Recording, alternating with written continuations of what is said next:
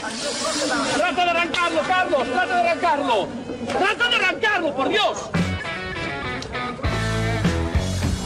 Someone hit me. Yeah, I'm still Yeah. looking at it. Is that who I think it was? Yes. Loser.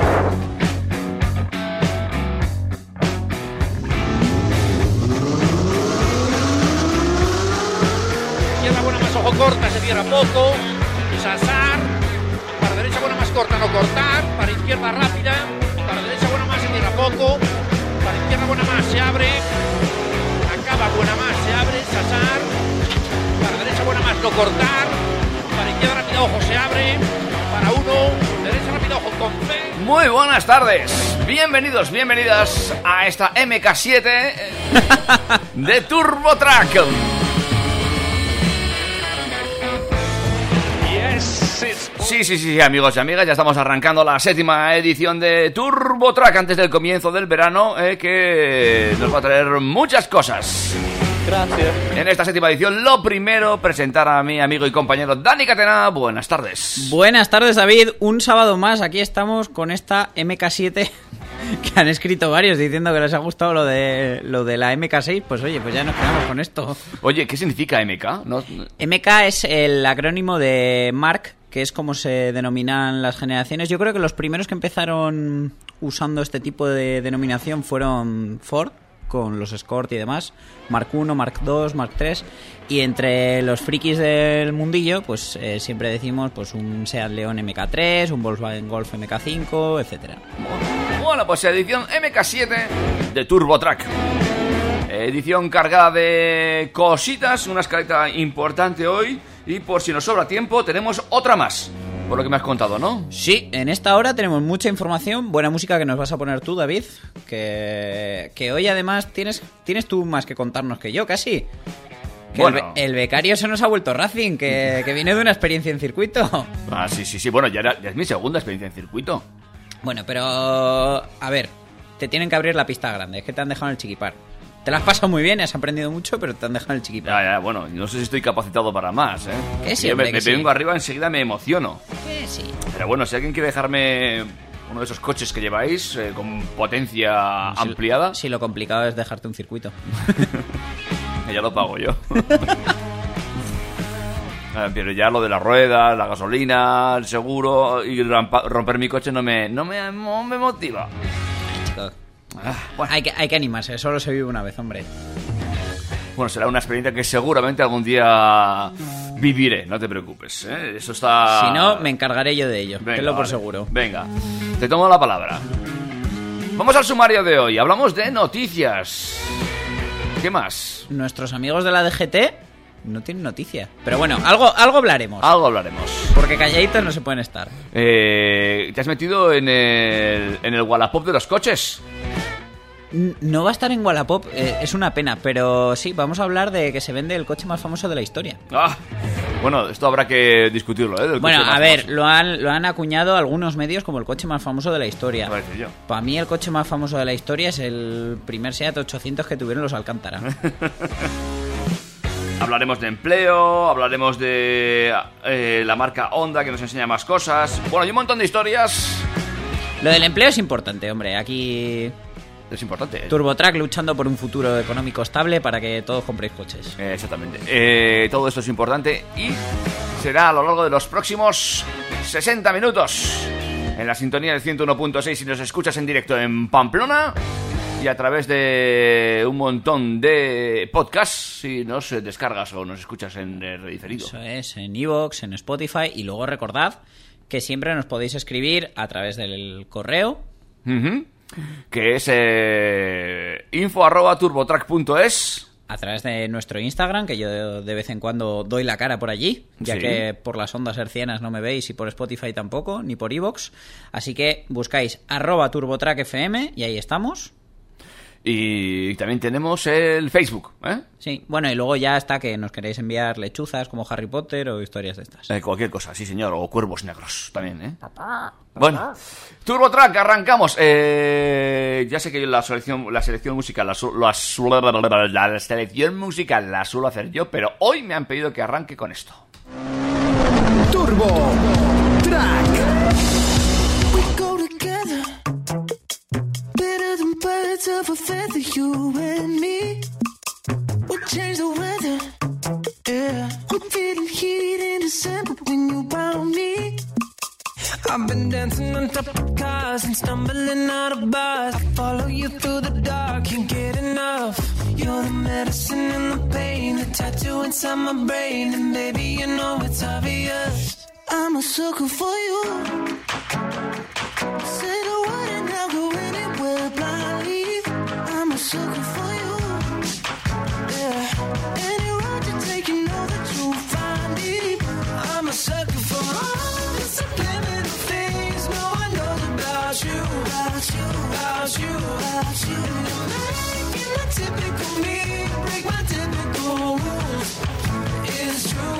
Sucker for you.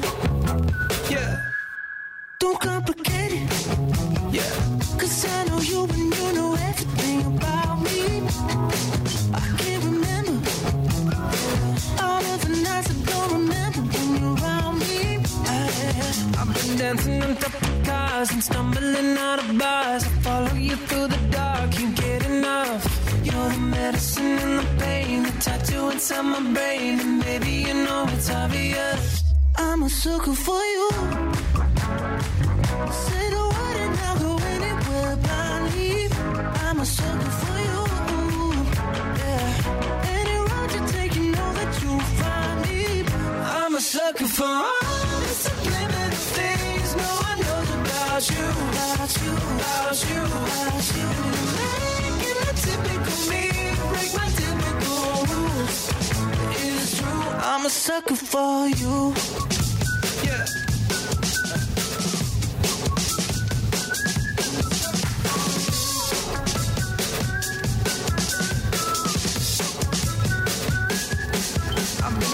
On top of cars and stumbling out of bars. I follow you through the dark, can't get enough. You're the medicine and the pain, the tattoo inside my brain, and maybe you know it's obvious. I'm a sucker for you.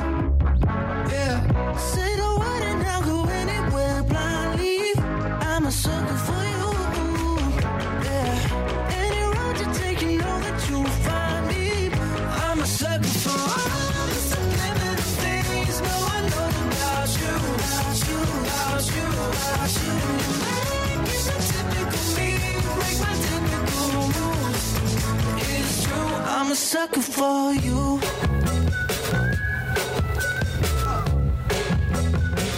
I'm a sucker for you. Las noticias del motor. Las noticias del motor.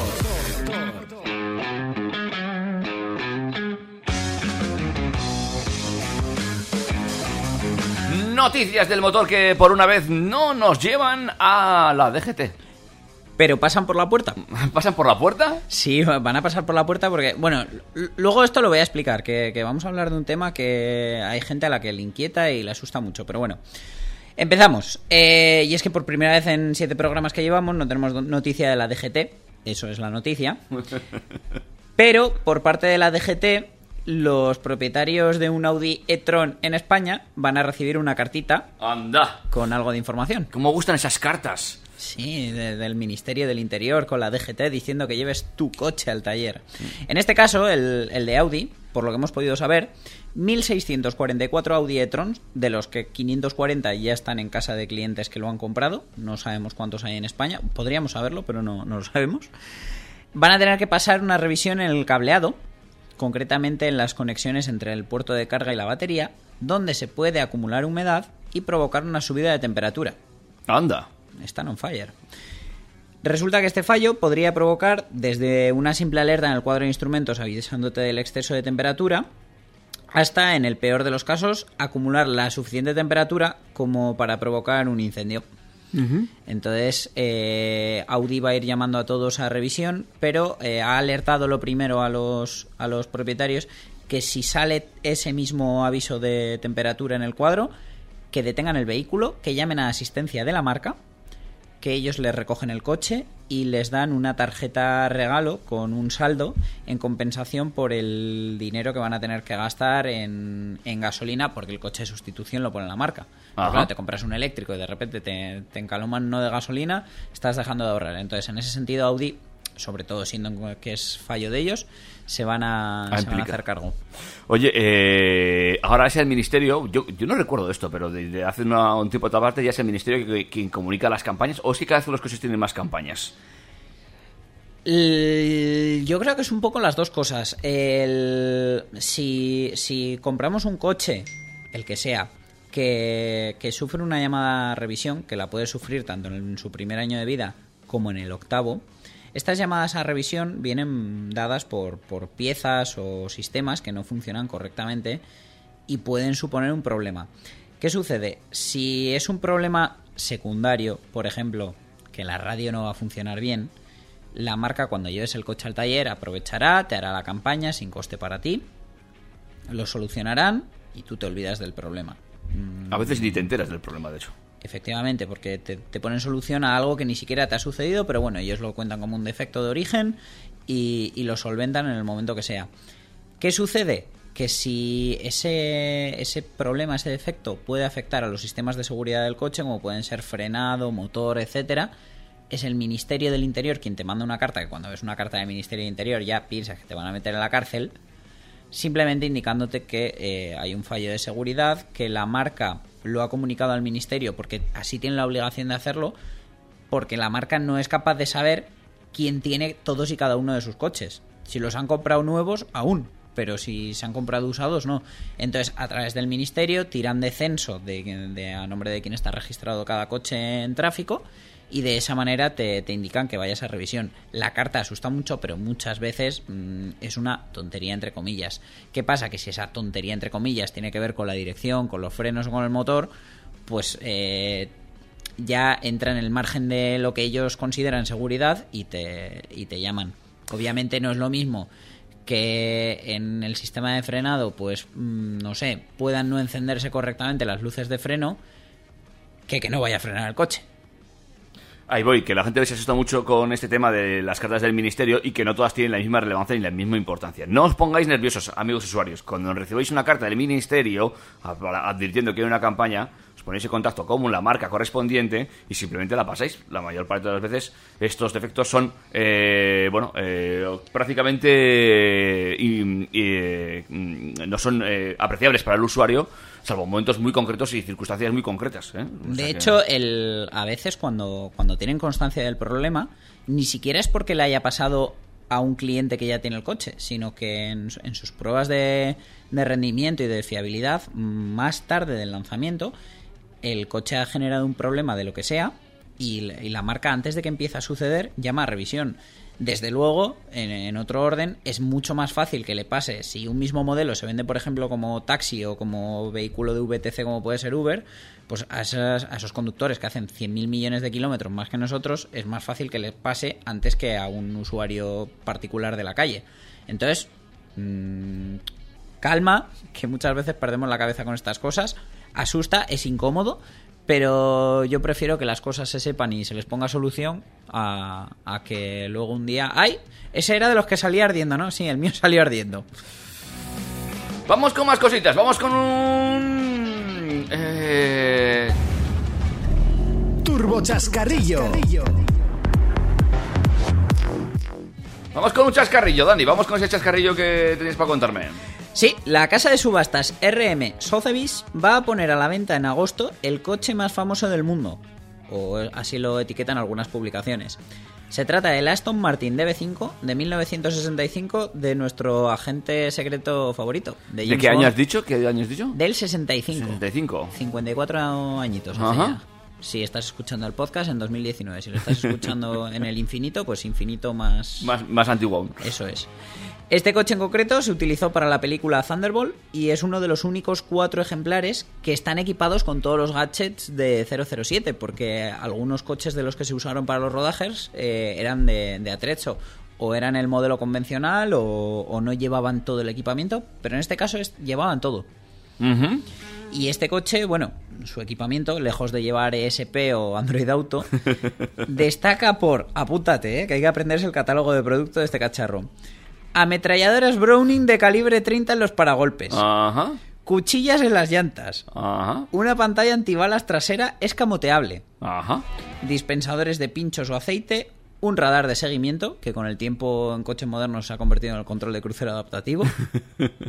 un dispositivo para crear una pantalla de humo. Matrícula trasera reversible. Alguno ya está pensando maldades.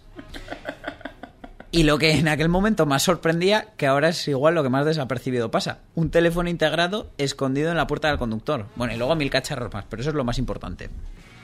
Oye, me mola, me mola, me mola. ¿Te mola? Eh, ¿Segura mola? Sí, sí. ¿Precio?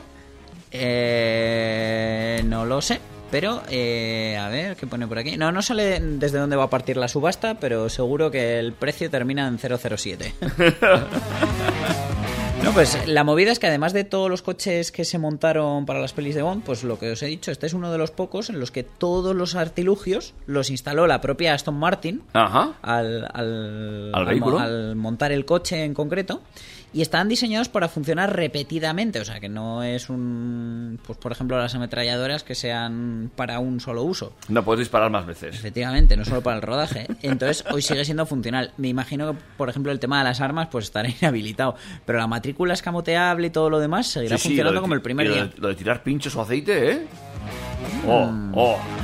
Bueno, bueno, bueno. Una gozadica. ¿Sabes Total, cómo- que no, no, no pasa ITV tu ex coche. Por un poquito de contaminación va a pasar eso. Bueno, pero esto es un histórico, ¿no? Tiene un tratamiento distinto en la ITV, ¿no?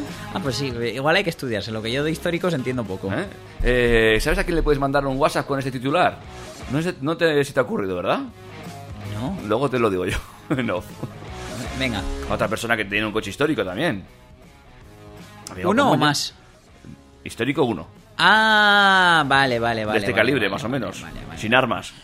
Bueno, yo he visto hoy, ha subido un stories a Instagram en la que en su coche actual, que va a dejar de serlo en breve, lleva un cuchillo clavado en el salpicadero, ¿eh? O sea que cualquier cosa. Bueno, ¿cuándo lo ponen a la venta? Pero sale la fecha también. En agosto, o sea que ya te veo ahí En en, la web de agosto. subastas F5, F5, F5. Vale, vale. Actualizando sin parar. ¿Hay precio de salida, has dicho? No, Bueno, estaremos atentos, ¿eh? Porque es un tema importante el de poder hacerse con este Aston Martin motor. Ay, pues todo eso no me lo he mirado porque, claro, das por hecho que un Aston Martin de B5 corto no se va a quedar. Me haces unas preguntas, David. Lo único, mira, vamos a ir abriendo una cuenta de PayPal o de Bizum para ver si hacemos un crowdfunding y nos compramos el Aston Martin. Pues no es ninguna mala idea. Y, compra y grabamos el programa desde el Aston Martin. Claro que sí. Amigos y amigas, esto es Turbo Track y seguidas volvemos con más cosas, más información sobre el mundo del motor. Venga. Aquí, en Turbo Track. A bailar. Turbo, Turbo, Track, Track, Track.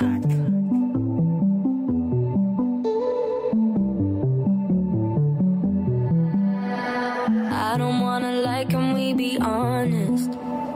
Right now, while you're sitting on my chest, I don't know what I'd do without your comfort. If you really go first, if you really left.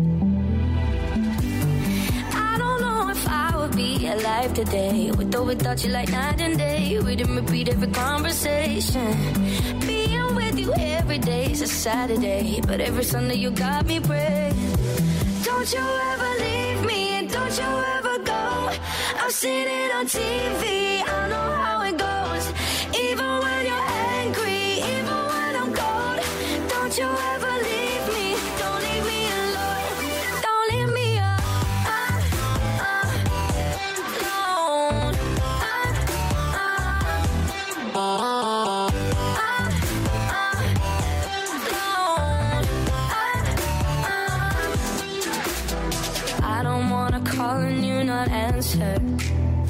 Never see your face light up my phone. Never see you singing tiny dancer. Every time my head hurts, every time I'm low. 'Cause I don't know if I would be alive today. With or without you, like night and day. Everything about you uncomplicated. Here with you every day is a Saturday. But every Sunday you got me praying. Don't you ever leave me, don't you ever go. I've seen it on TV,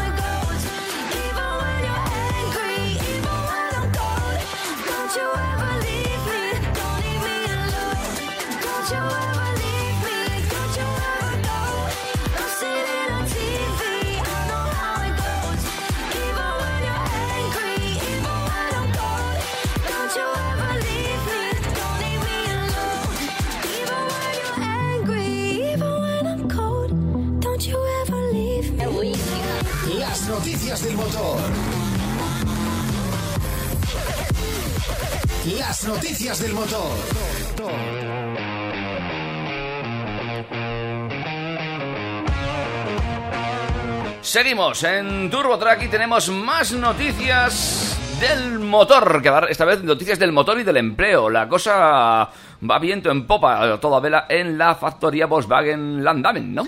Sí, eh, no, no dan abasto porque además ahora han empezado a, a producir también el Volkswagen T-Cross y eh, con la fiebre sub. Qué que follón tengo mismo. yo con los nombres T-Cross, T-Rock. Me vuelvo loco. Tiguan. Es que Tiguan. lo, No, lo me- han hecho para que todos empiecen por ti. Ya, pero T1, vale, lo tengo claro. T1, ya está. Pero T-Cross, T-Rock, me vuelvo loco. No sé cuál es Pues cuál. Buf, uf, ya sabes que soy fatal para los nombres. T-Cross es el más pequeño de los dos y T-Rock es el que está a, Entre me- medio. a medio camino, que se queda un poco en tierra de nadie.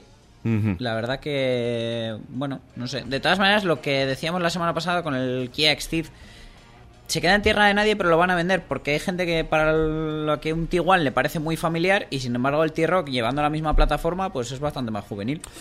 Bueno, vamos con la noticia. Que al final es que T-Cross, eh, que, que, Volkswagen Landamen...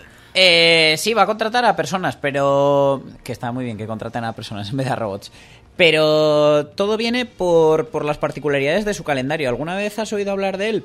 Eh, no. Es imposible de entender, porque es como... Es, es peor que el de los funcionarios con los moscosos, los, los días de no sé qué.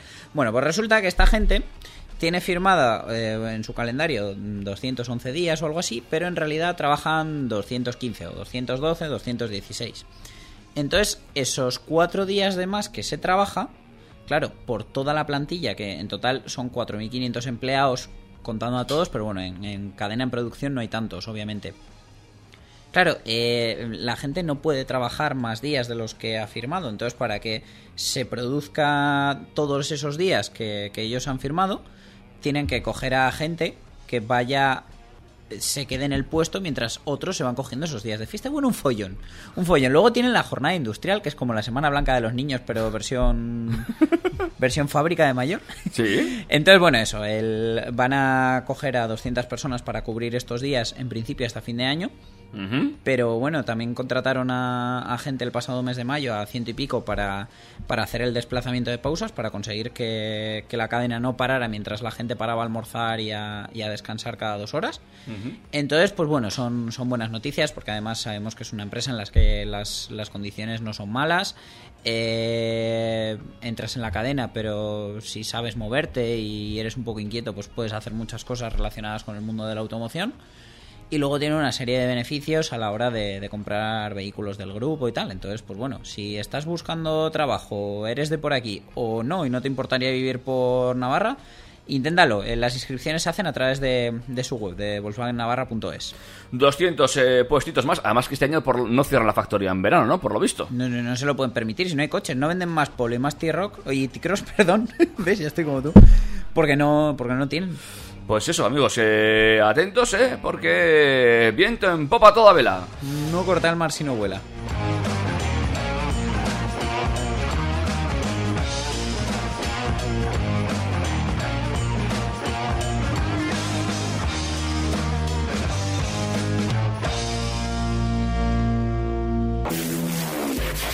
Turbo Track.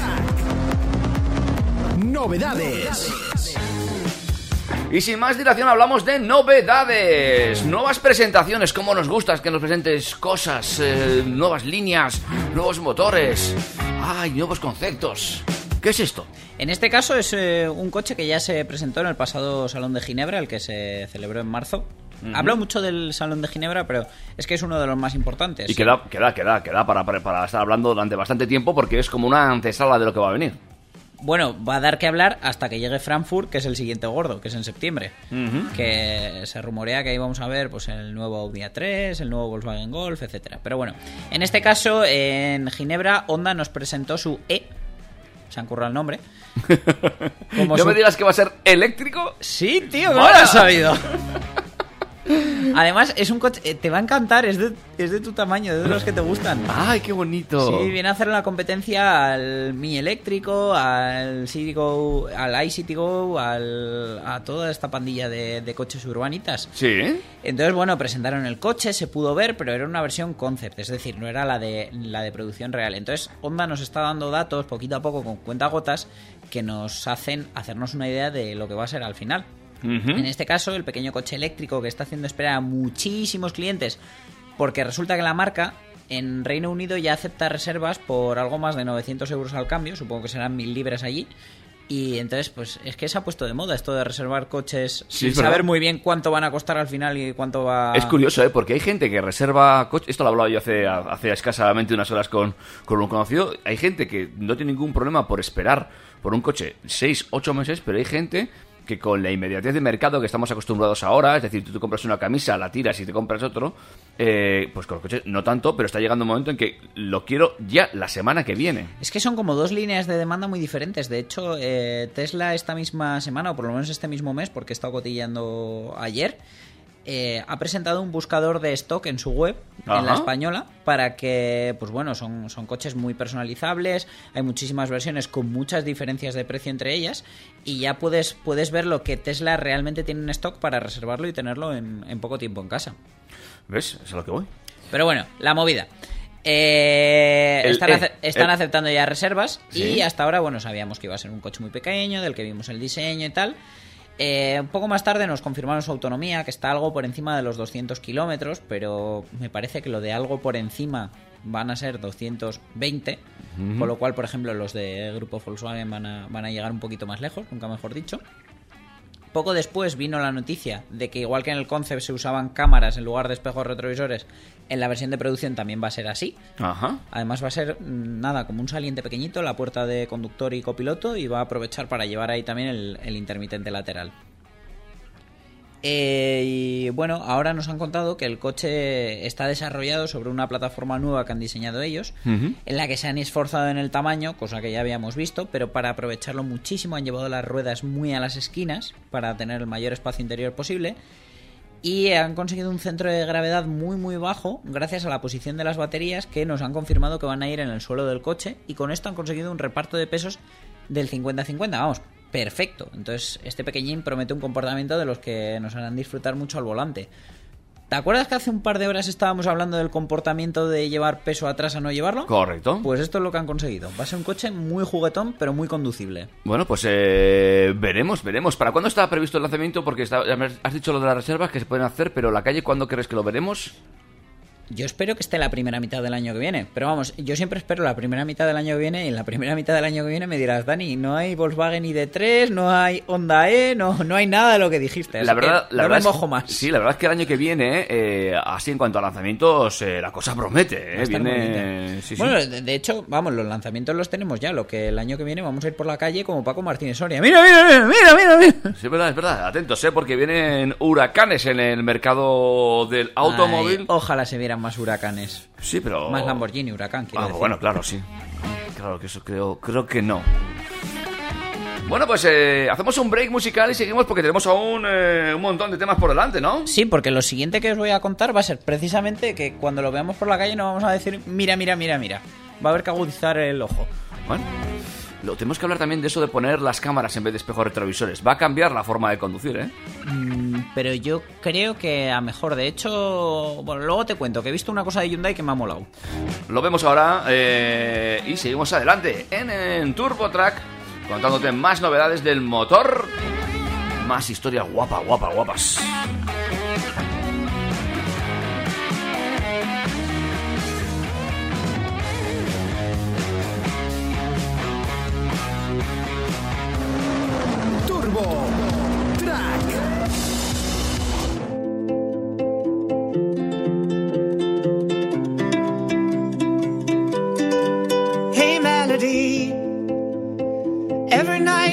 Me something sweet. And when I'm down, you always change the key. I need you now, my heart has lost the beat. And I'm counting on your love, a melody. We both could use a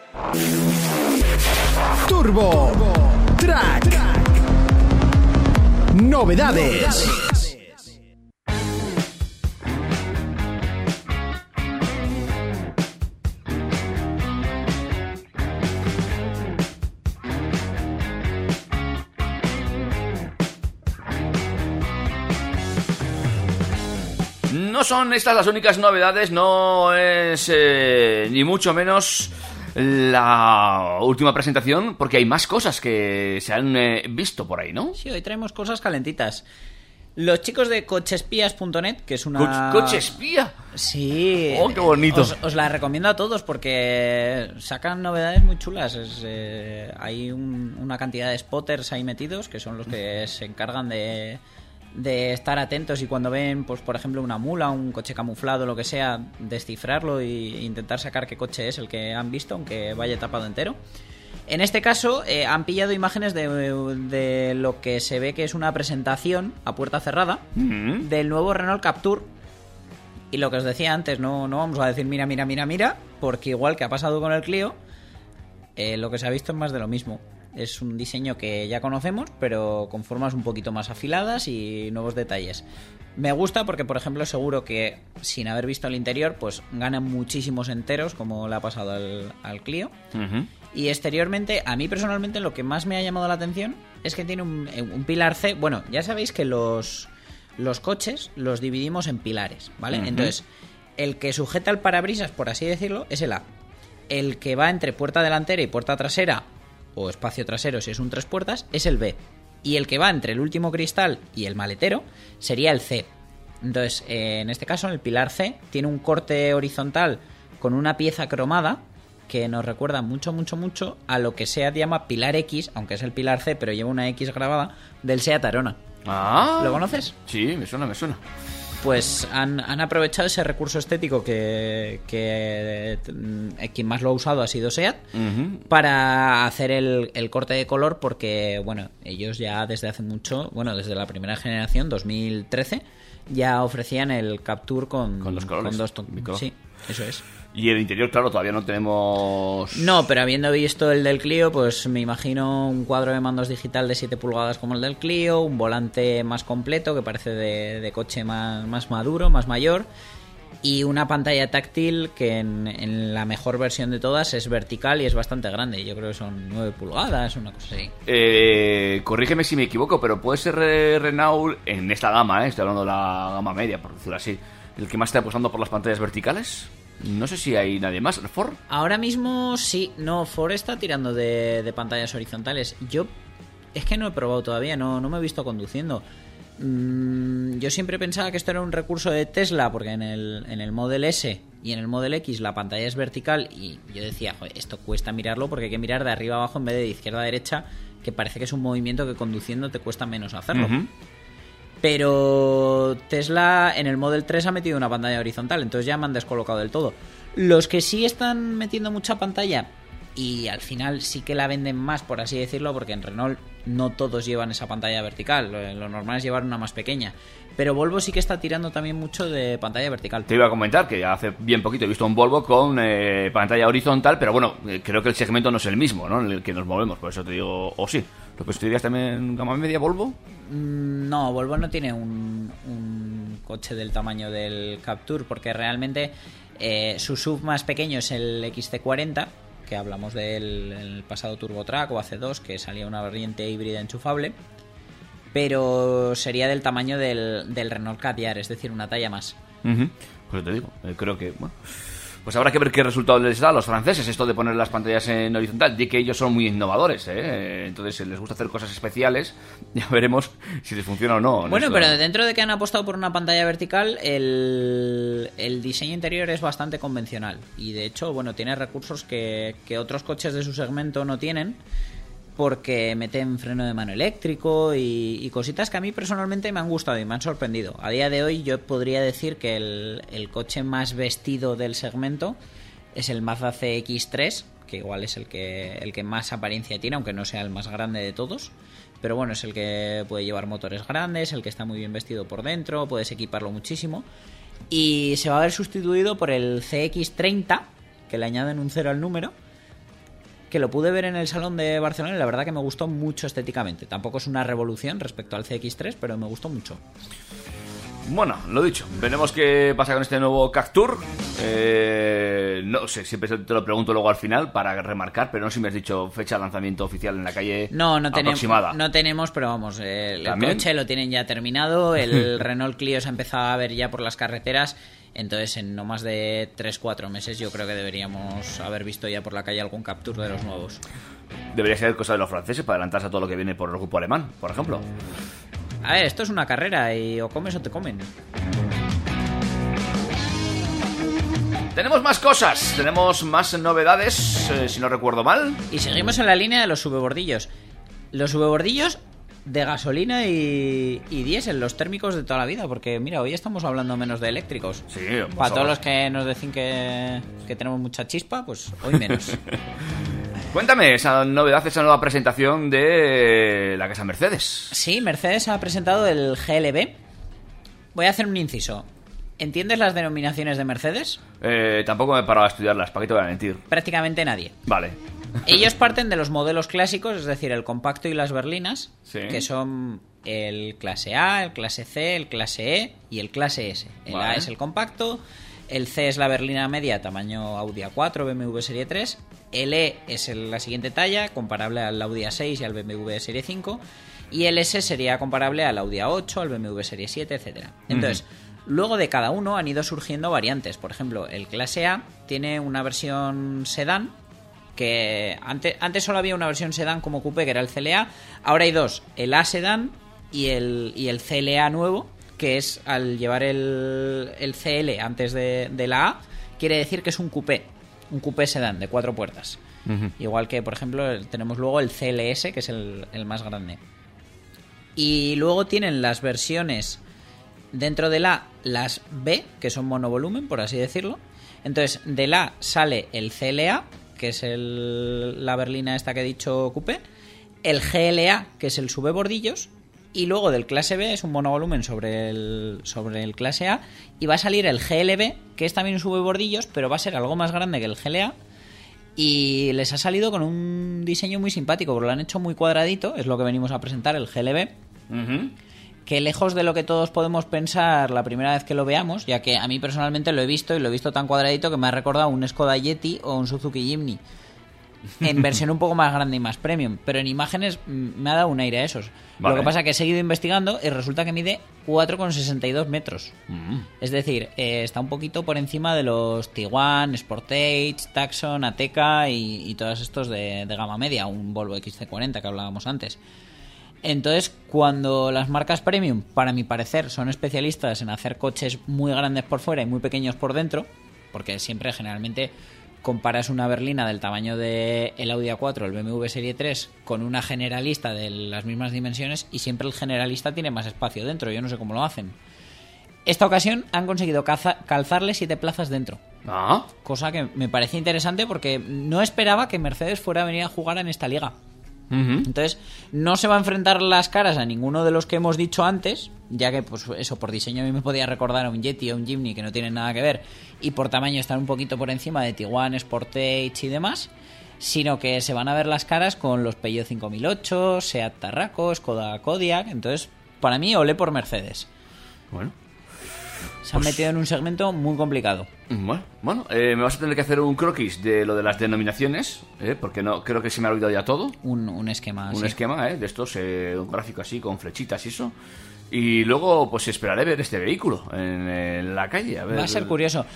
Eh, sí que es cierto que ya lo que he podido ver en las fotos ha habido un detalle que para mí ya con esto lo hubieran bordado, pero bueno, lo hubieran bordado todos y han sido muy poquitos los que han tirado este recurso, que es poner tres plazas individuales en la segunda fila, porque generalmente quien compra un vehículo de estas características, más que siete plazas, busca tener tres plazas atrás para poder poner dos o tres sillitas o dos sillitas y un adulto en medio y tener mucho maletero, más que en sí por el hecho de poder usar en un momento dado las siete plazas, que nos puede venir muy bien para en una comida familiar pues ir en un coche en vez de dos, por ejemplo.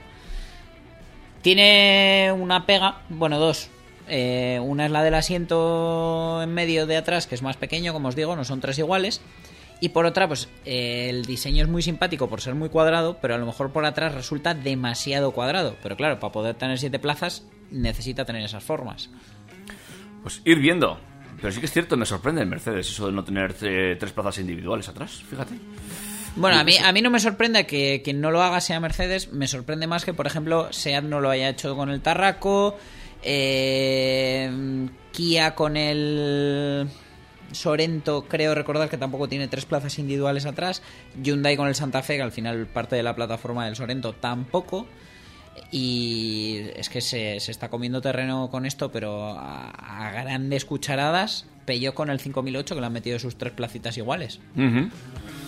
Es cierto, ¿eh? Porque parece que no, pero el cliente acaba valorando que esas tres plazas sean tres plazas, aunque luego el espacio incluso sea, in- sea in- sea inferior una vez medido, ¿eh? Ya, pero la historia es, eh, un asiento convencional puede tener el coche más anchura por dentro, pero te lleva el propio asiento a estar sentado más en el centro. Entonces, a la hora de poner una sillita o lo que sea, te complica mucho porque se pierde mucho espacio, que si no te hace falta, pues eh, lo ganas en comodidad. Pero, por ejemplo, en el caso de poner una silla infantil, que es lo que busca gran parte del público, se pierde mucho espacio desde donde va colocada realmente la silla hasta el panel de la puerta. Puede ir un poquito más cerca de la puerta y poder aprovechar mejor el asiento del medio. Bueno, pues nada. Tomamos nota, mandamos este audio a los diseñadores. Por favor, señores amancios de las marcas, háganos un poquito de caso, anda. Claro que sí. Nada, apenas unos segunditos para entrar en un break musical y arrancar así la recta final de este Turbo Track. Que lo vamos a coger a mucha velocidad y no va a ser en un coche. Lo escuchamos ahora. Turbo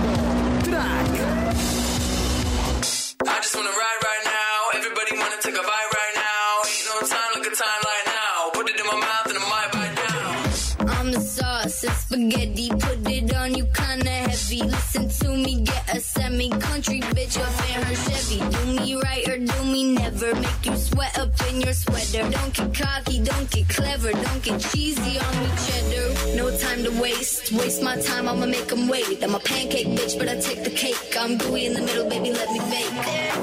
No time to waste. Waste my time, I'ma make them wait. I'm a pancake bitch, but I take the cake. I'm gooey in the middle, baby, let me bake.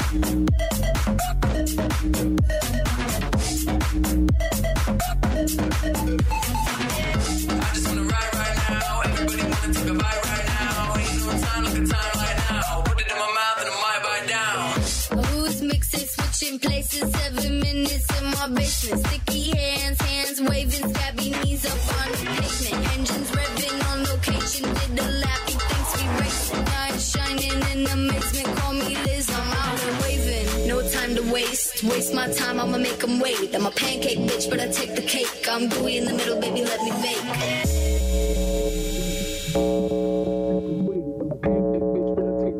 I'm gooey in the middle, baby, let me bake.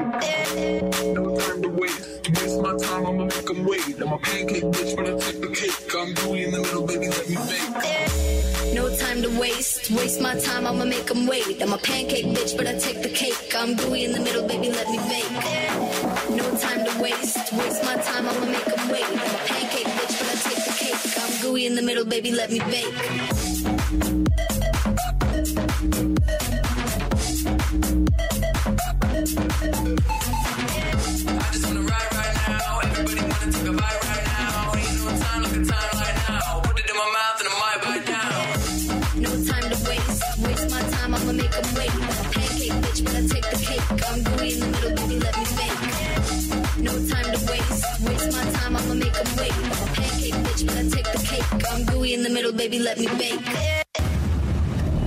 Turbo Chascarrillo.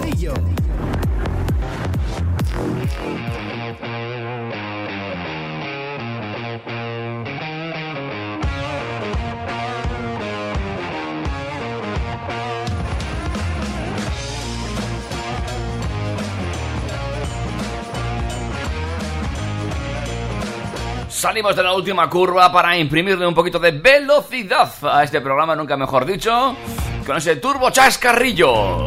Aunque en realidad podemos, en vez de salir por la curva, salir por lo verde, por el Por jardín. sí, además sería legal, ¿no? En este caso. Os cuento, eh, hay un proyecto de Honda que gustó tanto que ya va por su segunda generación, se llama Min Mauer. Sí. Mauer es cortacésped en, en inglés Sí. y resulta que pues esta gente como hace de todo, desde coches, motos, herramienta de jardín, etcétera, pues eh, se ve que en las comunidades de empresa la gente cuando ya va a piripi empiezan a pasarse de un departamento a otro y, y hacen unos engendros que se te va la olla. Sí. Sí, en este caso lo que han hecho ha sido coger el, el cortacésped que ya habían tuneado antes, que la, la primera versión también es espectacular, buscadla en YouTube. Le han metido el motor de 1000 de la CBR 1000RR, que, tiene 193 caballos. Se, se ve que se han juntado ahí los de jardín con, con los de motos. Y bueno, esta vez lo han parido desde cero, o sea, no, no han cogido el anterior, sino que han, han partido desde cero. Le han metido este motor y, pese a lo que podáis pensar, puede seguir cortando el césped. Eso sí, ha batido el récord de cortacésped más rápido del mundo en aceleración. Porque ha conseguido ponerse a 160 kilómetros por hora, es decir, le han hecho una prueba de 0 a 100 millas, Sí. en solo 6,285 segundos. Que no está nada mal para un cortacésped. Sí, sí, es- han- Incluso para algún coche. Bueno, bueno, o sea, pa- para muchos coches, pero desde luego para un cortacésped, bueno, yo le escribí a mi padre y le dije, "Va, compra esto y ya verás cómo te tengo yo la huerta que da gusto. Ajá. O sea, Pues- y- y dices que han partido de cero para crear esta, este- esta máquina. Sí, pero bueno, esta gente ya, ya sabe de, de motos, de cortacésped y de hacer engendros. Entonces, pues eso, eh, lleva la misma mecánica que la, que la CBR 1000RR. Tiene 193 caballos que los desarrolla a 13.000 revoluciones. Suena como suena una verdadera superbike, que es de lo que viene. No suena a, cortacésped monocilíndrico. Y es una pasada porque tengo por aquí. mm, mm, mm, efectivamente. Su 0 a 96 kilómetros por hora, la prueba de, de 0 a 66 millas por hora, la hace en 3,08 segundos. ¿Qué te parece? Una barbaridad. No, no, es- Y todo, eso, y todo eso mientras corta el césped. cortas toda la urbanización en, en 0, coma. Eh, mm, estas cosas eh, luego no salen al mercado, ¿no? Normalmente. No, es una pena porque su velocidad máxima, que no la han probado, pero debería ser superior a los 250 kilómetros hora en un cortacésped. Algún alcalde de algún municipio ahora estaría pensando, oh, sí, necesito eso para la piscina y el campo de fútbol municipal.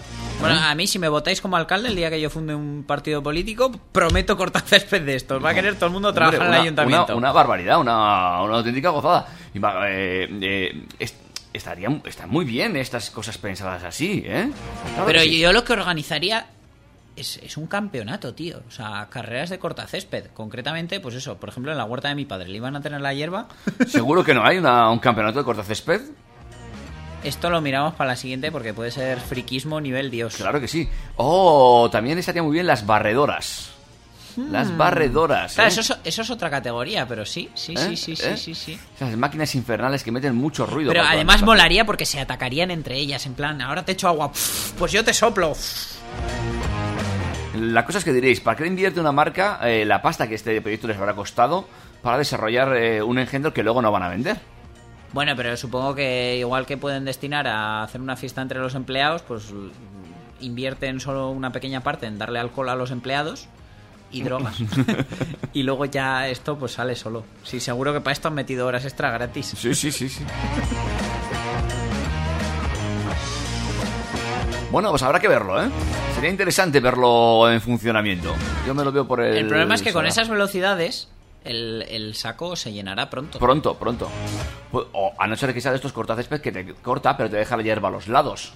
Vamos, lo que es un cortacésped normal quitándole el saco. Exactamente. Pero eso a mi alergia no le gusta. Bueno, Lo paso fatal.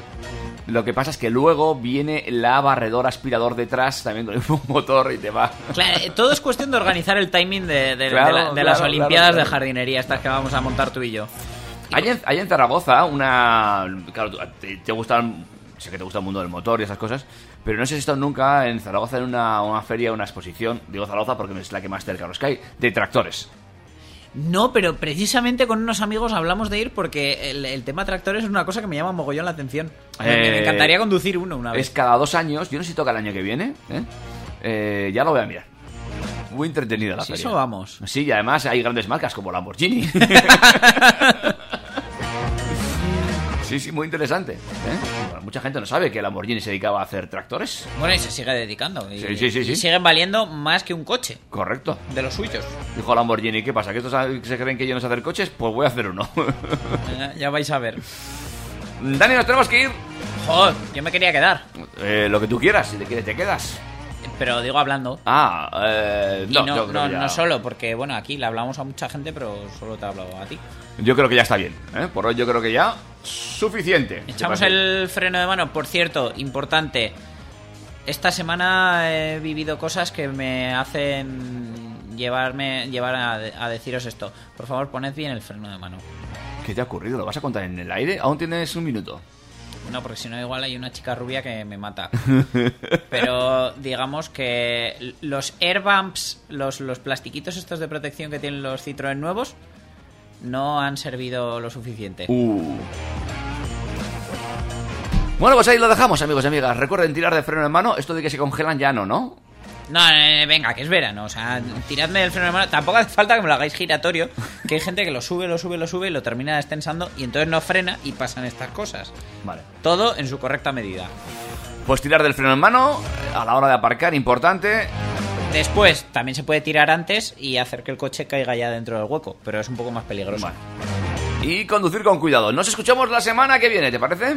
Venga, hasta la semana que viene, David. Será, será ya la edición MK8. V, palito, palito, palito. chao, chao. Choca esos cinco.